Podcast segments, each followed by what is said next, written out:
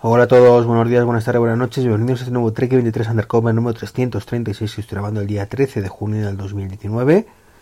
Podcast, como digo, 336, en una semana la que, bueno, pues tras la keynote de la semana pasada, pues todo está bastante tranquilito en el mundo tecnológico, pero alguna cosilla que otra pues ha surgido, ¿no? Eh, lo primero, una cosa muy personal, y es que el pasado martes, pues tuve la fortuna de poder probar durante, pues nada, 20 minutitos aproximadamente, eh, no fue mucho como veis, un Model X, un Tesla Model X, que en cierta forma se podría decir que es mi, mi coche de los sueños, ¿de acuerdo? O sea, es eh, el coche aspiracional que, que, me encantaría tener, pero que evidentemente, dado que su precio son unos 100.000 eurillos de nada, pues va a ser que ni de coña, ¿vale? Mientras no me toque el euro millón, o la primitiva, es un coche totalmente prohibido y ni me lo planteo, vamos. Pero es un coche que me encanta. Un sub, eh, grande, con un cristal enorme, o sea, una, una, pasada de coche, ¿no? Y aunque bueno, grabé un, un pequeño vídeo para, para el canal de YouTube que, que, espero subir lo antes posible, pues quería daros aquí un poquito mis, mis opiniones generales, muy, muy, de forma muy breve, pero, pero sí para, para los que me escucháis, bueno, pues que lo, lo, lo sepáis, ¿no? Un poco las sensaciones que, he tenido, ¿no? Sobre todo comparándolo con el Model 3, que la verdad es que, hombre, no es que la haya conducido muchísimo un Model 3, pero sabéis que hace unos meses, pues tuve la oportunidad de probar uno durante, pues lo mismo, 3, 30 minutitos, una cosa así. Y, y, me ha sorprendido las diferencias que hay, porque yo me esperaba que siendo la misma marca de coches, bueno, pues la sensación de conducir fuera muy muy parecida y para nada para nada. O sea, el nuevo motor del Model 3 cambia muchísimo la, las sensaciones del, del coche. Y, y, bueno, cosas como la frenada regenerativa. En el Model 3, por ejemplo, pues es bastante más fuerte que en el, en el Model X y supongo que el Model S, aunque el Model S no lo he podido probar. Y hace pues que el Model 3 prácticamente lo puedes conducir con un pie, mientras que el Model S, X, perdón, pues hombre, Supongo que será cuestión de acostumbrarte, pero mmm, no llegas a ese nivel, ¿de acuerdo? No llegas a esa frenada tan brusca de que el coche se para en seco, como, como recuerdo que, que, pasaba prácticamente con el, con el Model 3, ¿de acuerdo? O quizás tengo una memoria mal, que también puede ser.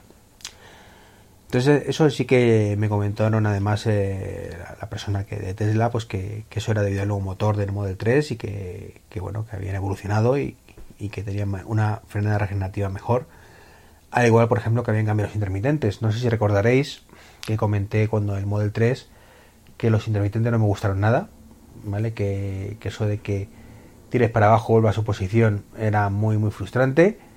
Y, y bueno, no conseguí acostumbrarme en esos 30 minutos, mientras que en el Model X, bueno, pues en los intermitentes clásicos, ¿de acuerdo? Que lo bajas para abajo, se queda en una posición y luego salta. Con lo cual, pues sinceramente, muchísimo mejor. La verdad es que muchísimo mejor estos intermitentes del, del Model X a lo que eran el Model S. Perdón, Model 3. Vaya lío que tengo con los modelos. Eh, fuimos dos personas, ¿de acuerdo? Eh, las que lo probamos, eh, David Nexus y yo. Y, y bueno, pues eh, yo estuve en la parte de atrás al principio y lo primero que me impresionó, ¿de acuerdo? Fueron las, las puertas, a las de gaviota, hasta las de Falcon Wings, perdón, a las de halcón. Que la verdad es que eh, el sonido que tiene, ese sonido hidráulico, parece, parece, parece, auténticamente una nave espacial. Es un sonido que me encanta. El ¿Cómo, cómo decirlo, no? Pero es una pasada. O sea, una auténtica pasada. Eh, ese sonido y cómo encajan las puertas. Me, me pareció una auténtica pasada, como digo. Y, y lo mismo un poco una de las grandes quejas que tengo yo con el Model 3 es la pantalla. Me acuerdo que no me, no me acostumbro. Bueno, pues con el Model X la pantalla está una en el lateral, enorme, por cierto, esas 17 pulgadas son enormes. Y otra en debajo de, o sea, encima del volante, que es muchísimo, muchísimo más cómodo. Pero vamos, la diferencia es enorme. Se ratifica un poco mis sensaciones eh, de que donde esté la pantalla bajo el volante o encima del volante, mejor dicho, que se quite el resto. Por todo lo demás, pues eh, el coche es una maravilla, una maravilla. Eh, se conduce muy muy suave, potencia de aceleración también, también es cierto tampoco le pude meter tanta caña como el Model 3, ¿de acuerdo? Pude probar el autopilot mm, un ratito breve, tampoco mucho. El poquito tiempo que lo llevé, bueno, pues fue correcto el funcionamiento, ¿de acuerdo? Pero tampoco puedo llevarme unas sensaciones ni buenas ni malas. Bueno, malas te os digo que no, no fueron, pero vamos, evidentemente tampoco es lo mismo circular con él eh, cinco minutos en autovía mm, en medio de Madrid, donde bueno, pues va como va, a ir a hacer tu Madrid eh, Valencia, por ejemplo, que llevarlo todo el camino puesto, ¿no? evidentemente no es lo mismo. Y, bueno, pues yo digo, las sensaciones muy muy buenas. El coche me encantó, me encantó, ya os digo, eh, es un tanque, es enorme, pero aún así cuando lo conduces, pues no, no eres consciente de ello se conduce muy muy bien a pesar del tamaño del coche. Y eso es una de las cosas que me preocupaba, de un coche tan grande, a ver qué tal, pues, pues cero problemas, la verdad es que cero problemas, así que mm, muy muy contento con la experiencia. Y bueno, sí, con esa espinita, ¿no? De no poder acceder a uno, pero bueno, esto es como el que conduce un Ferrari que se gasta además dos cuartos en una hora de un Ferrari. Eh, pues en mi caso pues ha salido gratis y no pasa nada, aunque no, no, no puedo hacer ese coche, pero me encanta ese coche, me encanta ese coche. Es un, coche que, me encantaría y por eso seguramente eh, descarte el Model 3 y me espera el Model I, Model I. Aunque bueno, más que nada el Model I es un poquito más alto que el Model 3. También eso es cierto que, que lo noté mucho, el Model X es muy muy alto, con lo cual te subes y te bajas de forma muy cómoda mientras que con el Model 3 pues es muy bajito y, me costó salir del coche, ya lo comenté. Y, ah, y otra cosa, la amplitud de dentro, o sea, el, el reposabrazos está un poquito más atrás que, en el Model 3, con lo cual pues esa sensación de encajonamiento que tuve con el Model 3, de cuando me fui a poner el cinturón que no había hueco prácticamente, bueno, pues desaparece por completo, con lo cual pues también un punto importante para este Model X. Así que nada, os digo, es un cochazo un cochazo, la verdad es que, que me encantó, me encantó la experiencia y, bueno, la, única pega, como digo, es no, no poder acceder a, este tipo de coches. Bueno, más cositas. Y ahora además típicas del podcast. Revolut ha llegado a Apple Pay. Por fin, otro, otro banco. Bueno, por fin. Yo la verdad es que tengo la tarjeta Revolut, pero no la he utilizado nunca. Eh, supongo que cuando viaje al extranjero, que llevo tiempo sin viajar, pues podré sacarla partido porque la tasa de cambio es bastante favorable normalmente con, con esta tarjeta. Y nada, pues pues por sorpresa, yo la verdad es que no, no estaba pendiente de, ello. Bueno, pues desde hace un par de días está, está disponible Apple Pay, por supuesto, mm, aunque yo la tenía guardada en la cartera de, de sin usar, ¿vale? de, poco uso, con lo cual no era mi cartera diaria pues la saqué, la metí al iPhone y al Apple Watch y ahí la tengo para el día que la necesite, pues directamente pues utilizarla sin ningún tipo de problema. Así que esto marcha, ya, ya empieza a ser molesto quizás tantas tarjetas en Apple Pay. Tengo ya de pues pues 7, 8 y eso que, que borrado del BBVA porque no no utilizaba. 4, 5, 6, 7, 8, 8 debo eh, porque no quería que me cobraran comisión y más movidas, así que la di de baja, como tengo la de Carrefour Pass redireccionada, bueno, pues con eso me, vale para la cuenta del VBA. Y nada, como siempre echando de menos la tarjeta del corte inglés y prácticamente es que no me queda ninguna tarjeta mm, que, no tenga Apple Pay, con lo cual evidentemente, como digo, esto marcha. Creo que Apple lo ha petado con Apple Pay. Eh, y bueno, ya solo falta pues poder meter los DNIs y cosas estas y que eso para eso queda todavía. Y dejar la cartera en casa. Aún queda, pero bueno, vamos por el buen camino. Eh, los que yo creo que tampoco van tan por tan buen camino son los de Apple con, el Marzipan y el Catalyst, que es lo mismo, ¿de acuerdo? Eh, este año ha salido en la WWDC el Project Catalyst, que es. Bueno, el Project. No, lo leo con la Xbox el, el Secas, que es el, el nombre comercial del, del, antiguamente conocido como Marzipan o Mazapán, el proyecto Mazapán, que es para aplicaciones de iOS, del iPad concretamente, ponerlas en el Mac.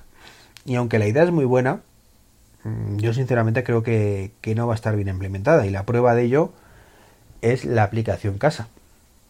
la aplicación casa del Mac es directamente la de ellos, puesta ahí, con un par de sutiles cambios, ¿de acuerdo? Pero lo que es la aplicación como tal es la misma que tenemos en el, en el iPad. Y es, sinceramente, una mierda. Así os lo digo, una mierda pinchar un palo. Mm, para el, iPad está muy bien porque es todo muy táctil, pero volvemos a lo mismo. En, en MacOS no es táctil, tiene, no tienes que ser las cosas táctiles, tienes que por un teclado y un ratón. Entonces, eso de tener que dejar pulsado un icono para que se abra más grande y el interruptor pulsarlo de una manera, eh, es que no, no, no, no, eso está bien para una interfaz táctil, pero con un teclado y un ratón, pues hay otras fórmulas mucho mejores, sinceramente, que, eso que implementaron hace un año. Y si ese va a ser el camino, mm, miedo me da, miedo me da porque ya sabemos que el desarrollador es una persona que, que somos vagos que somos vagos, como, como cualquier otro ser humano. Y si podemos hacerlo una sola, una tacada todo, lo vamos a hacer una tacada en vez de, en vez de tres, aunque el producto sea inferior. Entonces no, no me gusta, no me gusta, me da miedo. No es que no me guste, es que me da miedo, realmente, la, el camino que se abre entre nosotros. Y bueno, ojalá me equivoque. Ojalá esta aplicación casa sea la excepción y, tengamos una aplicación mucho mejor en el futuro en el, Mac, basada por supuesto en la de ellos, pero con una interfaz mucho más pensada por un teclado y sobre todo un ratón. Y bueno, llegamos al Apple Watch, WatchOS 6, presentado en la WWDC, donde ha habido un detallito que ha salido esta semana a la luz y a mí particularmente me ha encantado. Son esas chorradas, de verdad, que a mí me encantan, eh, y es algo tan sencillo como que la verificación de dos factores pues llega al Apple Watch. ¿Esto qué significa? Pues que si tenemos un iPhone, un iPad y demás, sabéis que cuando tenemos activada la verificación de dos factores, cuando alguien inicia, cuando bueno, cuando alguien no, cuando nosotros, porque normalmente somos nosotros, iniciamos una sesión en cualquier nuevo dispositivo con nuestra clave de iCloud, nuestra cuenta de iCloud, pues nos llega una notificación enorme al, resto de dispositivos diciendo que hay un intento nuevo de acceso a iCloud desde un navegador o donde sea en no sé qué barrio y que si lo aceptamos si, si decimos que sí nos ponen seis dígitos que tenemos que copiar en el, en el lugar donde estemos dando de alta la, la nueva contraseña, ¿de acuerdo? Donde estemos introduciendo nuestros datos. Pues esto hasta ahora funcionaba en el Mac, nos sale un man en el Mac, un, en iOS, en el iPad y en todas partes, con excepción del Apple Watch, que ahora con WatchOS 6 pues parece ser que llega.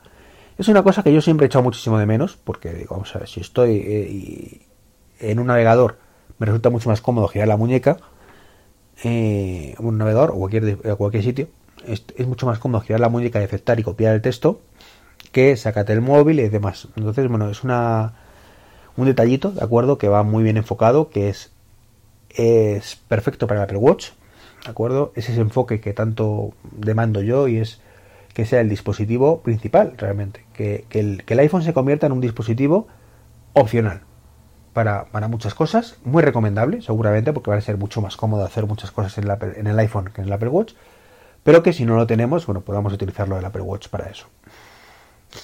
Así que contentísimo con esta nueva funcionalidad, que como veis es una chorrada. Dentro de WatchOS 6 es el menor de los problemas.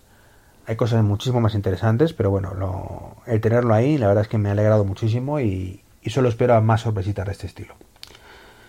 Bueno, y esto es un poco lo que os quería comentar hoy. Al final me voy a, los 15 minutitos, así que no, me enrollo más. Un saludo y como siempre ya sabéis, si os gusta el podcast, si os gusta mínimamente el trabajo que hago, pues ya sabéis que tenéis ahí los, los, enlaces, los enlaces de afiliados de Amazon que me echan una manilla, ¿de acuerdo? No me hago rico con ello ni mucho menos, pero, pero ahí está y por supuesto ya sabéis que si tenéis un Apple Watch, pues podéis comprar mi, libro, ¿de acuerdo? Que está en, en, la, en eBooks Store, cuesta tres pagos, tampoco es mucho y bueno, lo voy a actualizar en cuanto tenga la beta pública, eso sí, de, de WatchOS 6 en mi muñeca. Y nada más, nada menos, un saludo y hasta el próximo podcast.